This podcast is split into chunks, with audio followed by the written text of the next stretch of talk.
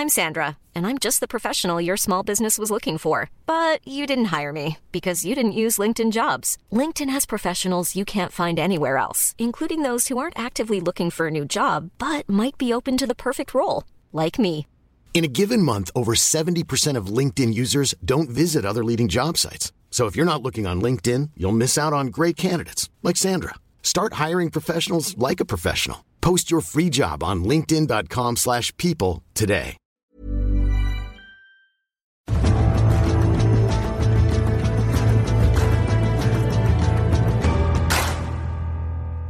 An diesem Wochenende hätte er stattgefunden, einer der ganz großen Klassiker im Radsportkalender, die Flandern-Rundfahrt. Nun findet sie, wegen der Corona-Pandemie natürlich, fürs Erste nicht statt. Darüber wollen wir sprechen und damit herzlich willkommen zu einer neuen Folge von Extra Time, dem Eurosport-Podcast. Mein Name ist Tobi Lusiak, an meiner Seite, wie immer, David Makur. David, grüß dich. Hallo. Und wir haben natürlich wieder Gäste für euch eingeladen, die sich extrem gut mit dieser Materie auskennen. Wir haben zum einen unsere Eurosport Radsport Voice. Carsten Miegels ist da. Carsten, hallo. hallo zusammen, hallo. Und äh, eine Radsportlegende, Bernhard Eisel, gerade seine Karriere beendet im Januar nach 19 Jahren. Hallo Bernie. Hallo, grüße euch. Schön dabei zu sein zu dürfen. Schön, dass ihr das äh, mit uns hier macht. Schön, dass wir uns unterhalten können. Wir wollen, so ist das hier gang und gäbe in diesem Podcast, zuerst die wichtigste Frage stellen. Wie geht's euch gesundheitlich? Alles gut?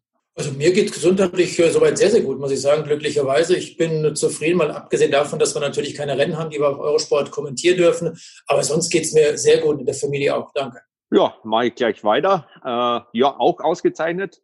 Fahr absolut kein Rad und bekomme vielleicht nächste Woche eins, also auch nicht Indoor, Outdoor. Also mir geht's blenden. Dann äh, wollen wir trotzdem äh, mal gucken, wie viel du denn noch äh, präsent hast von deiner Karriere, auch wenn die jetzt beendet ist und du offensichtlich ähm, im Moment gar nicht auf dem Rad sitzt. Aber wir wollen natürlich reden über die Flandern-Rundfahrt, über deine Erinnerungen, über das Rennen an sich. Äh, Tobi hat gesagt, das ist jetzt erstmal abgesagt. Versucht da so ein bisschen im Kalender noch zu schieben. Vielleicht ähm, haben wir es doch noch oder haben wir das Glück, dass wir es dieses Jahr doch noch erleben. Ähm, was, was geht uns verloren, Bernie? Was ist das für ein Rennen, ähm, vielleicht auch im Vergleich zu den anderen Klassikern? Ja, natürlich. Also es zählt zu den Monumenten und also für uns, wir ver verlieren natürlich ein geniales Radsportwochenende mit der Flandern-Rundfahrt, Damen und Herren. Und aber ich habe ja auch mit Thomas van der Spiegel, mit dem CEO von der Flandern, äh, Flanders Classics gesprochen und wir waren uns ja einig, eigentlich verliert Belgien einen Feiertag. Und äh, für die wird es wirklich schwierig, das auch nochmal im Jahresende nochmal nachzuholen und äh, da ist halt natürlich äh, 365 Tage Vorbereitung drin und dann 50 Tage vorher oder so beginnst du darüber nachzudenken, ob es keine Rundfahrt gibt. Was sind die Schwierigkeiten, das am Ende des Jahres nochmal nachzuholen, wenn ich da gleich äh, einhaken darf? Ja, natürlich. Äh, keiner weiß, keiner hat die, die Kristallkugel, um in die Zukunft zu schauen. Aber natürlich, äh, Belgien ist ähm, auch äh, schwer am Leiden und natürlich äh, hängt auch viel davon ab, äh, einen Termin zu finden. Und natürlich äh, muss man ja auch mit jeder Ortschaft wieder neu sprechen, hm, Polizei, äh, äh, ja, Genehmigungen einholen. Und die Flandern-Rundfahrt, natürlich wird sie Priorität haben, aber natürlich wäre das nochmal der gleiche Aufwand und den kurzfristig umzusetzen, ist natürlich sehr, sehr schwierig auch. Carsten, du hast eben gesagt, wir können keine oder ihr könnt keine Rennen kommentieren bei Eurosport im Moment. Du hättest natürlich am Mikro gesessen, ähm, wo wo steht die Flandern-Rundfahrt bei dir so ähm, im Ranking, so was die Frühjahrsklassiker angeht, was den Radsportkalender insgesamt angeht, vielleicht auch so im Vergleich bei dir persönlich zu den Grand Tours? Also Bernie hat es ja gerade schon angesprochen, die Flandern-Rundfahrt ist sicherlich für die Belgier, für die, für die Flamen ein, ein Feiertag schlechthin. Das wird auch jedes Jahr während der Übertragung immer wieder angesprochen. Und für mich persönlich, um die Frage damit zu beantworten, steht die Flandern-Rundfahrt neben Paris-Roubaix ganz oben. Das sind nicht nur Radsportmonumente, das sind Rennen, mit denen ich früher als Jugendlicher groß geworden bin, der, der diese Rennen auch geliebt hat. Ich habe sie leider nie bestreiten dürfen, aber das sind äh, einfach wahnsinnsklasse Radrennen, die, die leben von der Atmosphäre, die Flandern-Rundfahrt, diese Bilder. Und gerade jetzt am Sonntag, wir hätten glücklicherweise schönes Wetter gehabt. Und ich habe gestern, als ich selber mal kurz auf dem Rad saß, darüber nachgedacht, Flandern-Rundfahrt am kommenden Sonntag, das wäre ein grandioser Tag gewesen. Und äh, die Bilder der letzten Jahre, die haben wir immer noch im Kopf. Und dieses Thema wollte ich noch mal kurz ansprechen, was eben auch die Wertigkeit betrifft, der Flandern-Rundfahrt oder auch die Mauer von Gerzbergen. Da kann Bernie sicherlich auch noch was dazu sagen. Wir haben vor Jahren diese Diskussion in Flandern, in Belgien miterlebt, mit oder ohne Mauer von Gerhardsbergen. Und damals waren viele sauer, haben gesagt, das gehört einfach dazu. Und ähnlich wie die Mauer von Gerhardsbergen oder der Quaremont zum Beispiel ein, ein wesentlicher, ein fester Bestandteil der Flandern-Rundfahrt ist, ist es natürlich auch die Rundfahrt selber, nicht nur für die Männer. Bernie hat es richtig gesagt, natürlich auch für die Frauen. Bernie, du bist das Rennen ja sehr, sehr oft gefahren. Äh, wie oft eigentlich genau? Oh, das ist eine gute Frage. wir, war, wir waren uns nicht einig, ob 15 oder 16. Könnte sein. Also äh, Flandern war immer so auch äh, der letzte Formtest vor Roubaix und oft äh, auch am, am Leiden oder immer am Leiden, aber manche Male war es wirklich nur, wo ich mich hingestellt habe und gesagt, okay, irgendwie ins Ziel kommen, 260 Kilometer in die Beine kriegen und fit zu sein oder wirklich 100 Prozent fit zu sein für die für Roubaix. Aber natürlich, äh, Carsten hat es jetzt auch angesprochen, also wenn man die alte Runde hernimmt und mit dem Quaremont, äh, mit der Mühe von Gerardsbergen am Ende und Berg von Johann Museov, also das ist, mit dem bin ich auch, äh, das waren meine ersten Jahre als Profi. Und natürlich äh, kann ich mir auch noch zurückerinnern, wie ich noch klein war, dass einfach äh, was im, im Kopf bleibt. Und ja, wirklich, wirklich schade. Also nicht nur für Belgien selbst einen Feiertag zu verlieren, auch natürlich für jeden Radprofi und äh, ja.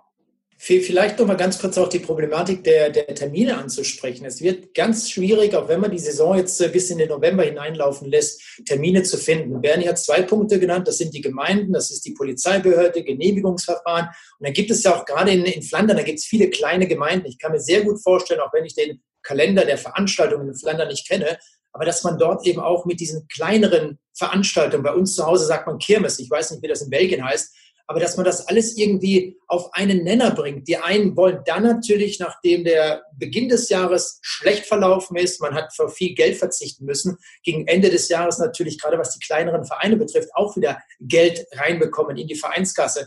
Und wenn dann eine Flandern-Rundfahrt kommt und sagt, hey Leute, wir sperren halt Flandern, nur weil wir die Flandern-Rundfahrt sind, dann könnte das für einige Diskussionen und vielleicht unterm Strich auch für Ärger sorgen. Also das wird, auch wenn die UCI, der Radsport-Weltverband, sagt, wir machen das gesamte Paket, die Saison 2020 ein bisschen länger, aber Riesendiskussionen geben. Ist natürlich was anderes, klar, eine, eine, Rundfahrt neu anzusetzen, als sagen wir mal ein Fußballspiel zu verschieben auf. Äh, ne? da, da, hängt schon mehr dran, absolut. klar, klare Geschichte. Absolut, absolut. Und natürlich, äh, Fußballmannschaften haben ja ihre äh, Spieler eigentlich noch alle vor Ort. Mhm. Ähm, manche sind jetzt in eigener Quarantäne. Also es gibt chinesische Fußballmannschaften, die ihre Spieler jetzt in den Emiraten in Hotels einquartiert haben. Und die sind noch immer alle vor Ort. Das macht es natürlich einfacher. Also da kann in drei Wochen wieder gespielt werden. Und im Radsport natürlich, alle Fahrer sind zu Hause, die Kolumbianer sind zu Hause in Kolumbien und vers versuchen sich vor, vorzubereiten. Bernal hat es schon angesprochen, äh, die Tour de France hat vielleicht keine Priorität für ihn. Das wird man noch mhm. sehen. Aber natürlich macht äh, den Tour-Tross oder bei jedem Radrennen wirklich alle Fahrer wieder an den Start zu bekommen, macht es halt extrem schwierig auch. Mhm. Kommen wir gleich auch nochmal drauf, was, was die gerade alle aktuell machen. Viele wohnen natürlich in Spanien, wohnen in Südfrankreich, dürfen im Moment eigentlich gar nichts machen, ist mit Sicherheit auch ein Thema, was wir euch gleich fragen. Ich wollte ganz kurz nochmal bei der Flandern-Rundfahrt bleiben, Carsten. Ähm, wenn es eben dieses Problem gibt, dass du sie nicht durchziehen kannst. Zum Hintergrund, also grundsätzlich haben diese Monumente Vorrang, auch im Herbst, wenn Termine gefunden werden. Aber wenn es nicht klappt, wie viel finanzieller Verlust ist, ist für eine, für, für eine Flandern-Rundfahrt da? Natürlich wird die nicht verschwinden. Natürlich wird es die jedes Jahr geben, weil sie so wichtig ist. Aber wie viel finanzieller Verlust ist für den Veranstalter wirklich da aus deiner Sicht? Also kann ich äh, momentan überhaupt nicht beziffern. Vielleicht hat Bernie in diesem Gespräch mit Flandern Classic da ein bisschen was in Erfahrung bringen können. Aber es gibt ja nicht nur die, die, die Sponsoren, die jetzt in das Rennen einbezahlen, damit sie einfach dabei sind, also die kleineren Sponsoren. Es gibt die großen Sponsoren, die auch dafür sorgen, dass im Fernsehen dieses Rennen übertragen wird. Und äh, die Sponsoren, die wir immer überlesen. Dann hinzu kommen auch, dass äh, viele Zuschauer extra gerade zur Flandern-Rundfahrt oder Paris-Roubaix dort hinreisen, ein, zwei Nächte dort in dieser Region verbringen, die, die Gaststätten, die Hotels besuchen, alles, was dazugehört. Und unterm Strich wird es sicherlich äh, eine große Summe sein im, im mehrstelligen Millionenbereich, sage ich jetzt mal. Und das ist natürlich schade für die Flandern-Rundfahrt. Aber was man hier vielleicht auch nochmal sehen muss, äh, das ist meine persönliche Sichtweise. Es wurden die Olympischen Spiele verlegt, die Fußball-Europameisterschaft zum Beispiel auch. Und wir haben im Krieg auch nicht alle Sportveranstaltungen durchführen können. Im Zweiten Weltkrieg in erster Linie mal. Im Ersten Weltkrieg, da gab es solche Sportveranstaltungen in dieser Größe deutlich weniger als heute. Und wenn die Flandern-Rundfahrt jetzt ausfallen sollte, wie zum Beispiel auch rund um Köln, das heute abgesagt wurde, dann ist es so. Wir, wir alle leiden unter der aktuellen Situation. Und äh, jeder, wie hier sitzt, jeder von den Zuschauern, die das hören. Und dann müssen wir uns einfach damit abfinden, dass wir sagen, 2020 gab es eben keine Flandern-Rundfahrt. Wir machen 2021 weiter. Aber dann ist es vielleicht auch schön, so ein bisschen darüber zu reden, was bedeutet dieses Event und was könnte es dann vielleicht auch in Zukunft wieder bedeuten. Bernie, ich würde gerne nochmal ähm, dich fragen, kannst du nochmal so eine Anekdote auspacken, irgendwas aus deiner Zeit bei der Flandern-Rundfahrt, die den Zuhörern, die jetzt vielleicht auch noch nicht so ganz mit der Magie vertraut sind, dieses Rennens, die das so ein bisschen umreißt und die Leute mit reinholt? Ja, ich glaube, äh die Flandern-Rundfahrt ist, äh, wir haben sie angesprochen, der Feiertag. Und wir scherzen ja natürlich immer bei schönem Wetter kommen circa 600.000, 800.000 Zuschauer an, die, an den Straßenrand. Bei schlechtem Wetter, Wetter kommt ein, über eine Million, um, die Stürze zu sehen und live dabei zu sein. Und es ist natürlich, äh, die Flandern-Rundfahrt ist eigentlich, äh, sagen wir mal, das Finale einer, einer wirklich äh, von ja, fünf, sechs Wochen in Belgien, wo das jedes, jeden Tag gefeiert wird. Also es gibt, äh, Carsten hat es auch angesprochen, Hotellerie, äh, Restaurants, alles ist eigentlich auf die Runde getrimmt und äh, auf Radfahren. Und schon bei dem kleinsten Radrennen in Belgien ist eigentlich im Hintergrund immer die, die Flandern-Rundfahrt als der krönende Abschluss. Und äh, es äh, es ist immer wieder wirklich schön, auch als Radfahrer. Das Wetter ist extrem schlecht oft und natürlich, äh, Head Newsblatt hat man es auch wieder gesehen. Aber trotzdem, die, die Leute stehen am Straßenrand und äh, versuchen, das Rennen so oft wie möglich zu sehen, springen dann kurz vorbei, huschen die Fahrer, springen ins Auto, äh, kreuzen irgendwo wo über Feldwege zum, zum nächsten Punkt. Und der Rest sitzt halt zu Hause vom Fernseher und äh, genießt ein kleines Bier oder zwei. Also das ist so, Benny, das, das ist so wie, wie, ja, ich sage immer, wer die Tour de France nicht live vor Ort erlebt hat, vielleicht auch irgendwo in den Pyrenäen, die für mich persönlich auch schöner sind als die Alpen, der kann nicht wirklich sagen, beschreiben, was dort passiert. Und es ist in Flandern genauso, ob das jetzt früher Brügge war, ob es jetzt Antwerpen ist, die Startphase der Flandern-Rundfahrt ist gigantisch. Und wenn man das alles miterlebt, das ist, ist Gänsehaut pur. Anders, anders kann man das gar nicht beschreiben. Definitiv. Also auch wenn man noch nicht nervös war vor dem Rennen, wenn man am Start steht, ist man nervös. Also dann äh, die Kulisse liefert dann wirklich das, die Gänsehaut. Ist natürlich klar, dass es ja, äh, auch dementsprechend natürlich für die belgischen Fahrer eine Wahnsinnsbedeutung hat. Wenn du jetzt mal so die letzten oder sagen wir mal dieses Jahrzehnt so guckst, ähm, im Boden hat's gewonnen, Gilbert hat's gewonnen, klar. Aber wer sind so für euch so insgesamt ähm, die Top drei Flandern-Fahrer, so aus eurer Geschichte auch? Äh, Carsten, du hast gesagt, du hast es als Kind schon geguckt. Ja Gott, das waren früher natürlich ganz andere Rennfahrer als zum heutigen Zeitpunkt. Aber wenn wir Van de Poel zum Beispiel nehmen, Adri Van de Poel, das war für mich immer ein klasse Rennfahrer. Fons de Wolf zum Beispiel, wenn man dann in den 80er Jahren ist und der, in der aktuellen Situation sind es Rennfahrer wie Peter Sagan, Greg van Avermaet zum Beispiel. Das sind Rennfahrer, die Flandern-Rundfahrt Geschichte geschrieben haben. Natürlich auch äh, die Deutschen, die dort äh, sehr erfolgreich waren, wie Steffen Wesemann, der letzte deutsche Sieger in, äh, damals noch in Meerbeke, der Zielbereich nicht in Audenade, wie seit einigen Jahren das sind schon äh, hervorragende Rennfahrer und Bernie kann das äh, viel, viel besser bezeugen als ich. Wenn man bei der Flandern-Rundfahrt mal vorne ankommt, äh, das ist nicht nur ein Feiertag, da ist Ostern, Weihnachten und alles einfach zusammen. Ja, ich glaube, also vor allem, wir haben sie auch die letzten Jahre gesehen. Also wenn man diese Nachanalysen sieht oder die, die Kameras in den Autos, in den Teambussen und welche Feiern da wirklich stattfinden danach. Also wir haben es mit Fabian Cancellara gesehen, glaube ich auch einer der größten Klassikerfahrer und äh, einfach unglaublich. Also was, äh, welche Emotionen da dann aus den Fahrern rauskommen, wo sie wirklich äh, sechs Stunden alles gegeben haben für ihren Kapitän und dann äh, das äh, wirklich kurz genießen zu dürfen, bevor alle wieder sagen, okay, jetzt wieder Konzentration, nächste Woche steht Roubaix am Programm. Aber die, die Geschichte ist halt natürlich, äh, Johann Museov hat es ja auch gesagt, also er ist für mich äh, vielleicht der Top-Flandrien und noch mit Van Steenbergen, aber das ist schon wirklich vor vielen, vielen Monaten passiert. Und dann muss man natürlich auch äh, Fabian Cancellara und Tom Bohnen nennen. Also Tom Bohnen hat, ich glaube, 19 Klassiker in seiner Karriere gewonnen. Und das ist schon eine unglaubliche Zahl. Was eben auch noch dazu gehört, äh, ich sage immer so, ich habe mal vor vielen Jahren gesagt, dazu stehe ich eigentlich auch noch heute, dass wir in Radsport keine Radsportnation sind und die vielleicht auch nie werden. Aber in Belgien, da wird Radsport gelebt. Da ist es äh, ein noch so kleiner Rennfahrer, den kennen die Zuschauer dort einfach. Die wissen, wer dorthin kommt und müssen nicht auf die Startnummer schauen. Dort lebt man den Radsport, weil er eine ganz andere Historie hat als bei uns in Deutschland. Und das sind auch wieder so ein paar Punkte, die einfach die, die, ja, dieses Besondere an Rennen in Belgien. Bernie hat diese ganze Rennserie vor dem Finale der Flandern-Rundfahrt angesprochen, einfach ausmachen. Das ist schon äh, grandios. Anders kann man das gar nicht beschreiben. Bernie, kannst du uns äh, kurz ein bisschen erklären, was das Material so wichtig macht bei der Flandern-Rundfahrt? Ja, natürlich. Wir, wir setzen eigentlich schon auf Komfort, also und äh, auf äh, leichte Gänge. Also wenn man zurückdenken an meine ersten Jahre, ich glaube 2003 bin ich meine erste Flandern-Rundfahrt gefahren. Da war 23 Millimeter Reifen Standard, vielleicht mal 25 für Paris-Roubaix ausgepackt.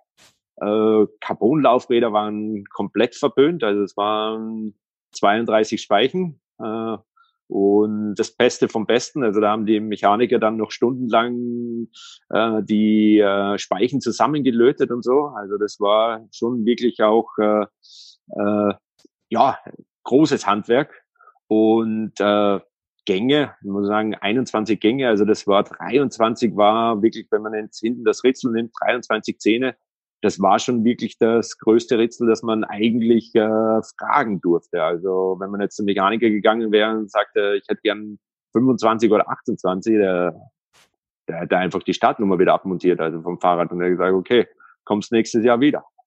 Und jetzt ist es natürlich, wir, wir sehen äh, äh, Carbon eigentlich überall, was natürlich auch Komfort bringt, Stabilität. Äh, 26 Millimeter ist äh, jetzt Standard.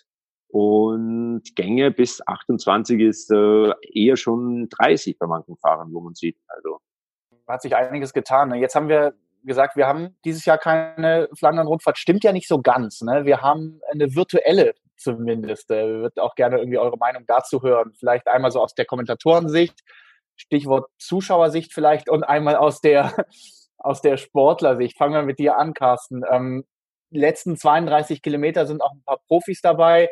Es wird virtuell übertragen. Man kann also mitfahren. Reizt dich sowas? Ich bin ja nicht derjenige, der sich auf die Trainingsrolle setzt. Ich habe mir selber mal vor drei Jahren, glaube ich, wieder eine zugelegt und bin dann ein, zwei Mal im Winter gefahren, als das Wetter wirklich schlecht war und habe es dann wieder verschenkt im Endeffekt. Äh, ich bin nicht so der Rollenfahrer. Ich sage mir, wenn, wenn ich fahre, dann gehe ich lieber raus. Und so ähnlich ist es bei solchen Sachen. Ich sage dann, Vorsicht, keine Ahnung. Es ist natürlich eine sehr, sehr gute Alternative, machen wir uns mal nichts vor. Viele Profis nutzen das zwischenzeitlich, um sich äh, fit zu halten, gerade was Spanien betrifft zum Beispiel, wo die Sportler gar nicht nach draußen dürfen. Und äh, dann sind diese Trainingsmöglichkeiten auch wirklich super gut.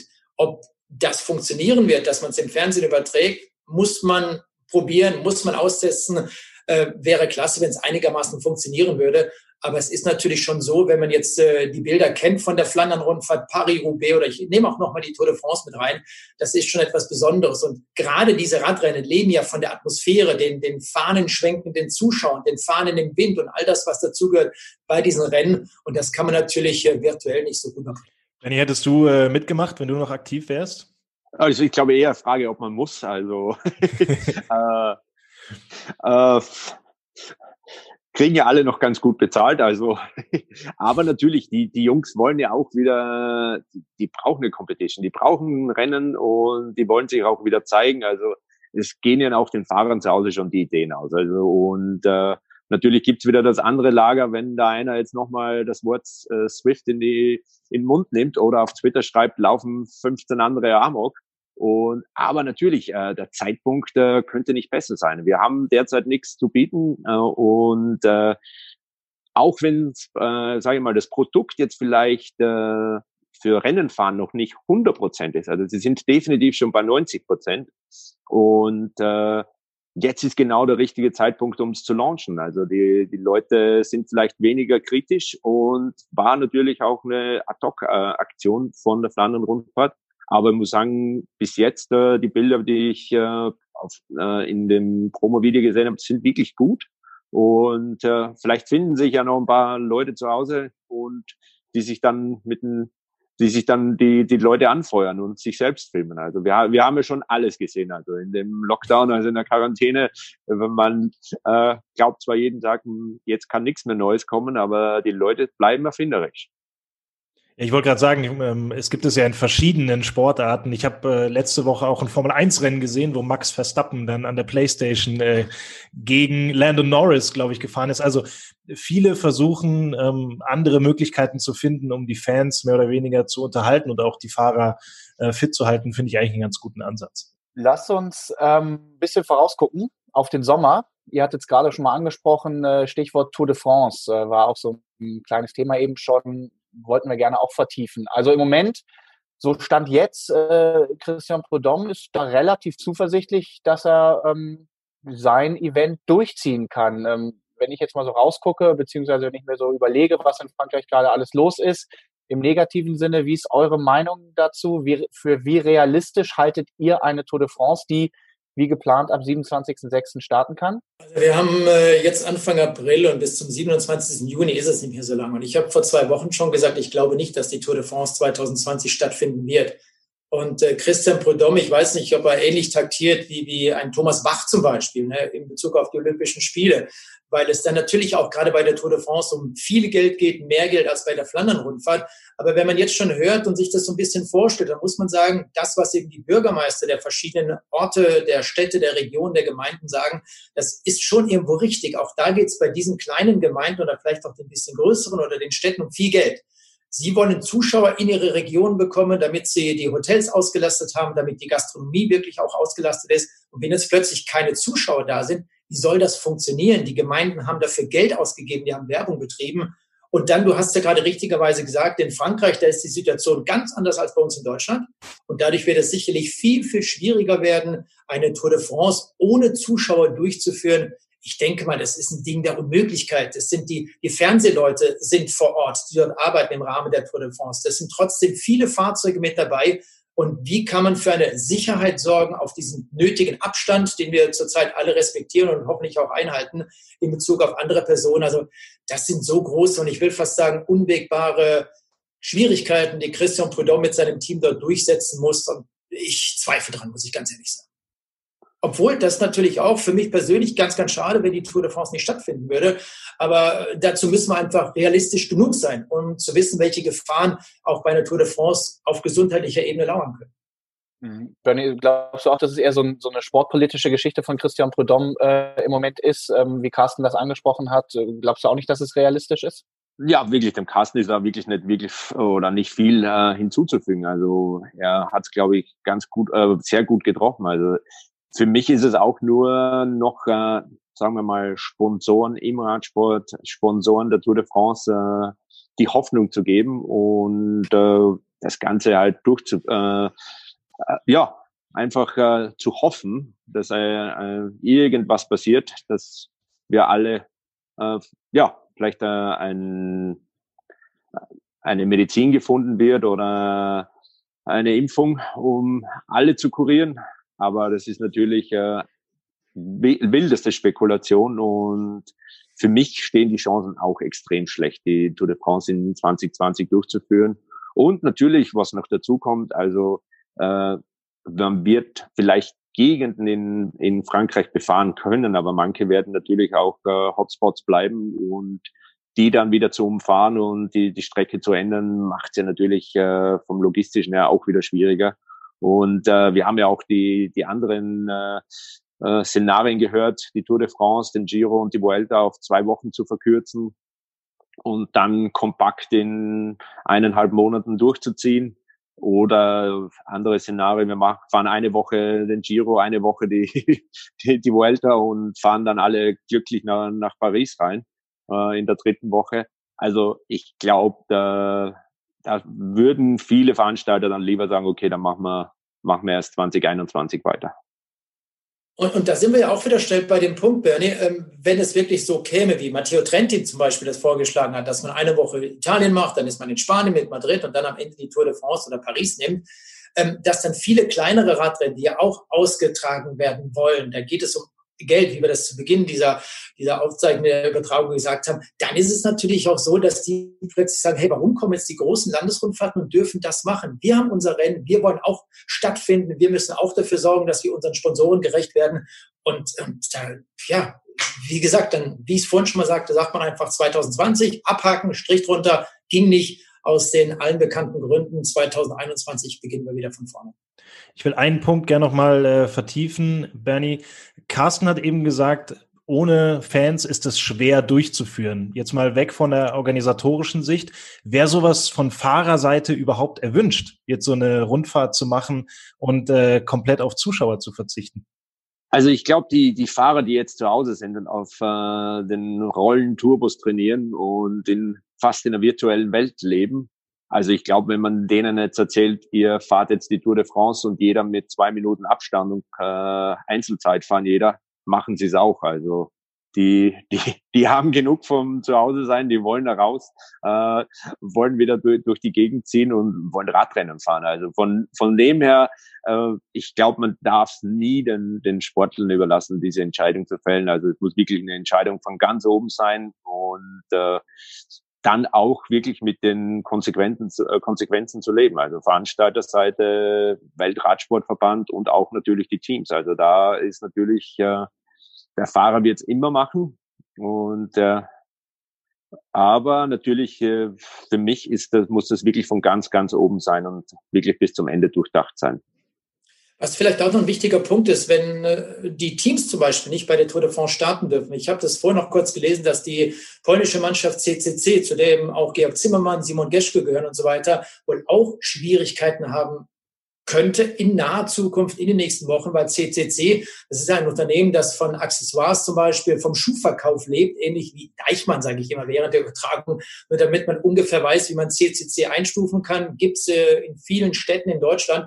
Und wenn jetzt dort natürlich die Geschäfte geschlossen sind, der Onlinehandel auch nicht so stark läuft, wie man das vielleicht äh, gehofft hätte, dann ist es einfach so, dass diese Firmen kein Geld verdienen, dass die Sponsoring-Aktivitäten auch zurückgeschraubt sind. Die Mannschaft mit Van Avermaet, mit Simon Geschke zum Beispiel, ist nicht bei der Tour de France dabei. Und dann sagen die, hey Leute, wir treten im Radsport lieber ein bisschen kürzer, weil das kostet uns Geld und unterm Strich haben wir nichts davon. Das sind ja auch so Probleme, wenn eine Tour de France nicht stattfinden sollte. Also da gibt es so viele Themenbereiche und Dinge, an denen noch gearbeitet werden muss und viele werden darunter leiden, gar keine Frage. Aber muss ich kurz, wenn ich darf, also wir sind aber im Radsport ein, sagen wir, jetzt sind wir in einer glücklicheren, äh, glücklicheren Rolle, da wir eigentlich von diesen Gönnern, also der CCC ist ja natürlich ein Marketing dahinter, aber er ist natürlich ein Radsport-Fan und äh, ein Gönner. Und von denen haben wir viele, auch die anderen Sponsoren, die im Radsport äh, sich engagieren, äh, werden die Krise gut überstehen. Manche besser, manche etwas schlechter. Aber natürlich, äh, wir haben keine so großen Probleme wie andere Sportarten, Fußball, die auch von den Sportwetten leben, ähm, TV-Geldern, die geteilt werden, hat der Radsport jetzt eigentlich einen, einen äh, oder jetzt einen Vorteil, was wir natürlich die letzten Jahre schon immer bekritzelt haben. Wir sollten TV-Gelder bekommen. Äh, warum kann man auf Radsport nicht wetten und so weiter? Aber natürlich äh, ging der Schuss jetzt in, bei vielen Sportarten nach hinten los. Und deswegen sind natürlich viele andere Sportarten extrem nervös, wenn kein Sport im Fernsehen gezeigt werden kann. Ich glaube, es ist ein, äh, ist ein sehr interessanter Punkt, den wir gerne mal mitnehmen für vielleicht nochmal, wenn wir ähm, gerne irgendwann an anderer Stelle das nochmal machen. Lass uns äh, mal ganz kurz äh, nochmal so aufs, ähm, auf die Aktualität, so auf das wirklich Szenario, was macht so ein Radprofi äh, gerade? Ich habe zum Beispiel gelesen von, von Egan Bernal, der hat gesagt, ich sitze in Nizza und habe die Füße am Sofa und mache halt gerade mal gar nichts. Ähm, weil es bringt einfach nichts, äh, irgendwie körperlich was zu machen. Es bringt mir auch nichts, mental was zu machen, weil ich ja gar nicht weiß, ähm, worauf fokussiere ich mich gerade. Ähm, wie schwierig ist es für einen Radprofi, ähm, kein, kein wirkliches Ziel zu haben, zu sagen, ich trainiere auf Saisonhöhepunkt XY hin. Was machst du gerade im Moment? Das, äh, ich habe ja wirklich noch immer viel Kontakt mit den, mit den Fahrern und äh, es war wirklich alles schon dabei. Also von äh, zwei Wochen Pause, drei Wochen Pause bei vielen, wo sie gesagt haben, okay, wir machen jetzt ganz ruhig, äh, schalten zurück, machen dann nochmal einen Formaufbau wie im Frühjahr Äh, viele haben dann an der Woche wieder gesagt, okay, jetzt mache ich eben nochmal zwei Wochen Pause, weil einfach kein, kein Licht am Ende des Tunnels ist.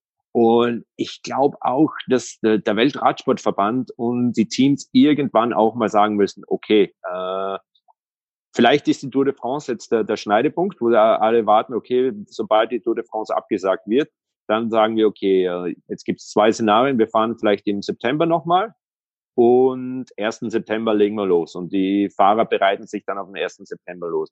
Aber derzeit ist ja wirklich äh, ja gemein für die Fahrer, weil zwischendurch äh, wieder dann neue Szenarien durchgespielt werden. Okay, wann, vielleicht, wenn die Tour gefahren wird, dann muss der eigentlich im, im Juni schon in Höchstform sein und dann äh, wirklich dich äh, in den Bergen quälen und äh, macht es halt extrem schwierig und äh, mental und natürlich, was es noch schwieriger macht für die Franzosen, haben es angesprochen, die schon seit Wochen nicht mehr raus dürfen und die sagen immer, okay, die, die Vitesse, die, die zwei Gänge, die zwei Geschwindigkeiten, die einen dürfen draußen trainieren, wir dürfen nicht, wir dürfen maximal auf der Rolle trainieren. Und dahin haben wir wieder das Ungleichgewicht in der Vorbereitung auf eine Tour de France oder andere Rennen. Also ich habe mich äh, gestern mit äh, Robert Pawlowski unterhalten. Das ist der Trainer von Nils Polit, unter anderem von Nils Polit. Und er sagte auch, zu dem jetzigen Zeitpunkt ist er nicht nur Trainer, der Trainingspläne schreibt, sondern auch ein, ein sehr stark gefragter Psychologe der, der seine Sportler immer wieder motivieren muss, auch ein bisschen was zu machen und Grundlagen Ausdauer. Bernie, du weißt, wie das funktioniert. Ich glaube, das ist das Einzige, was man zum jetzigen Zeitpunkt machen kann, wenn man nicht weiß, wo geht's hin. Mhm. Also leider. Ja, also es ist wirklich tatsächlich ganz komisch, zumal ich würde ganz gerne, dass ihr das vielleicht nochmal so ein bisschen erklärt für den Zuhörer. Ähm, ich vergleiche das immer mit, mit dem Fußball die dürfen auch nichts machen, aber da hast du natürlich auch Grundlagen Ausdauer, dann gibst du denen wieder einen Ball und dann bist du eigentlich in, in, in zwei Wochen bist du wieder da, dass du grundsätzlich mal ein ordentliches Fußballspiel bestreiten kannst. Das ist ja beim Radsport eben nicht so. Äh, Bernie hat es gerade angesprochen. Wie ist es mit der Vorbereitung auf die Tour? Du hast keine Dauphiné, du hast keine Tour de Suisse. Ähm, wie schwierig ist es für einen Radsportler wieder, wieder aufzubauen? Das geht ja nicht in zwei Wochen. Wir, wir, haben ja viele traurige Momente. Ich könnte jetzt sagen, das eine ist ein Spiel und das andere ist Sport. Aber das lassen wir mal. Bernie, vielleicht äh, du an dieser Stelle mit deiner Antwort. Uh, ja, äh, habe ich fast die Frage vergessen. Also. wie, wie, wie, wie schaffst du es oder wie lange brauchst du, wenn du jetzt irgendwie in zwei Wochen, also 15. Mai, hieß es mal von Prudhomme, bis dahin wollen wir es entschieden haben. Wenn du dann hörst, ja, wir machen eine Tour de France. So, wie, wie schwierig ist es, wirklich wieder dann in Form zu kommen? Also wenn du ein Angebot für mich hast, dann starte ich in zwei Wochen wieder. Also. du hast ja, du hast ja Schluss gemacht mit der. Also, vielleicht sind das nochmal ganz neue Möglichkeiten. Der falsche Zeitpunkt gewesen. Diese Saison hätte ich auch durchgesessen.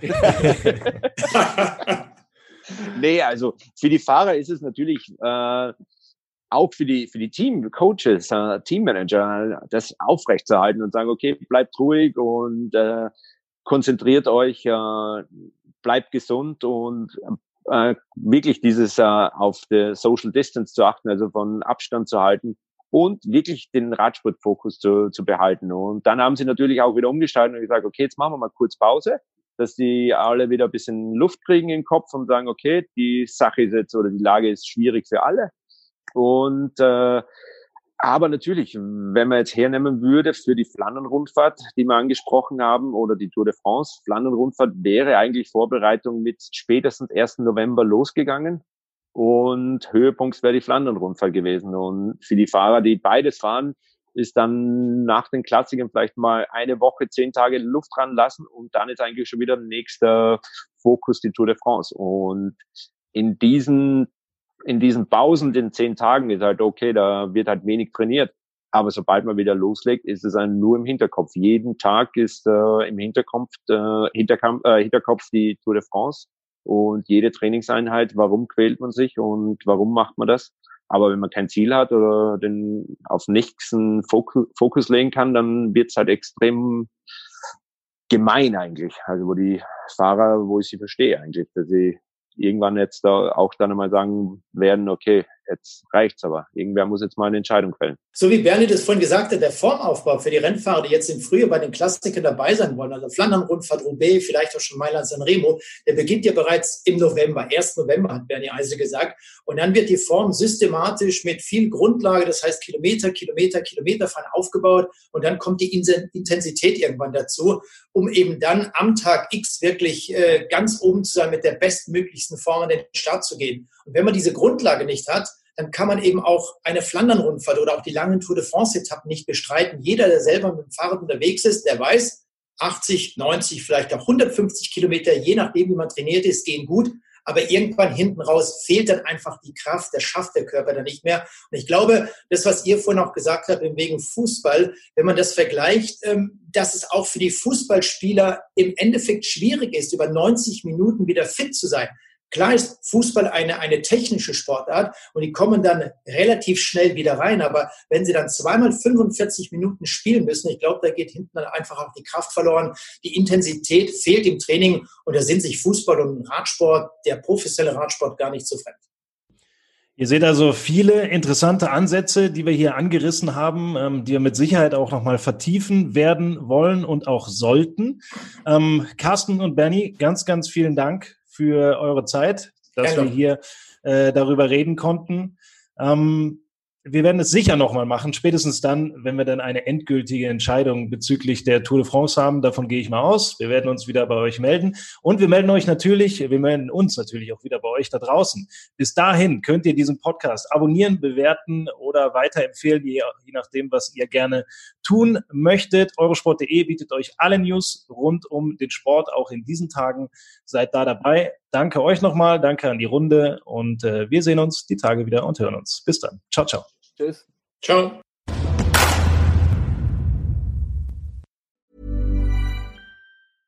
Imagine the softest sheets you've ever felt. Now imagine them getting even softer over time. That's what you'll feel with Bowl and Branch's organic cotton sheets. In a recent customer survey, 96% replied that Bowl and Branch sheets get softer with every wash. Start getting your best night's sleep in these sheets that get softer and softer for years to come. Try their sheets with a 30-night guarantee. Plus, get 15% off your first order at bowlandbranch.com. Code BUTTERY. Exclusions apply. See site for details.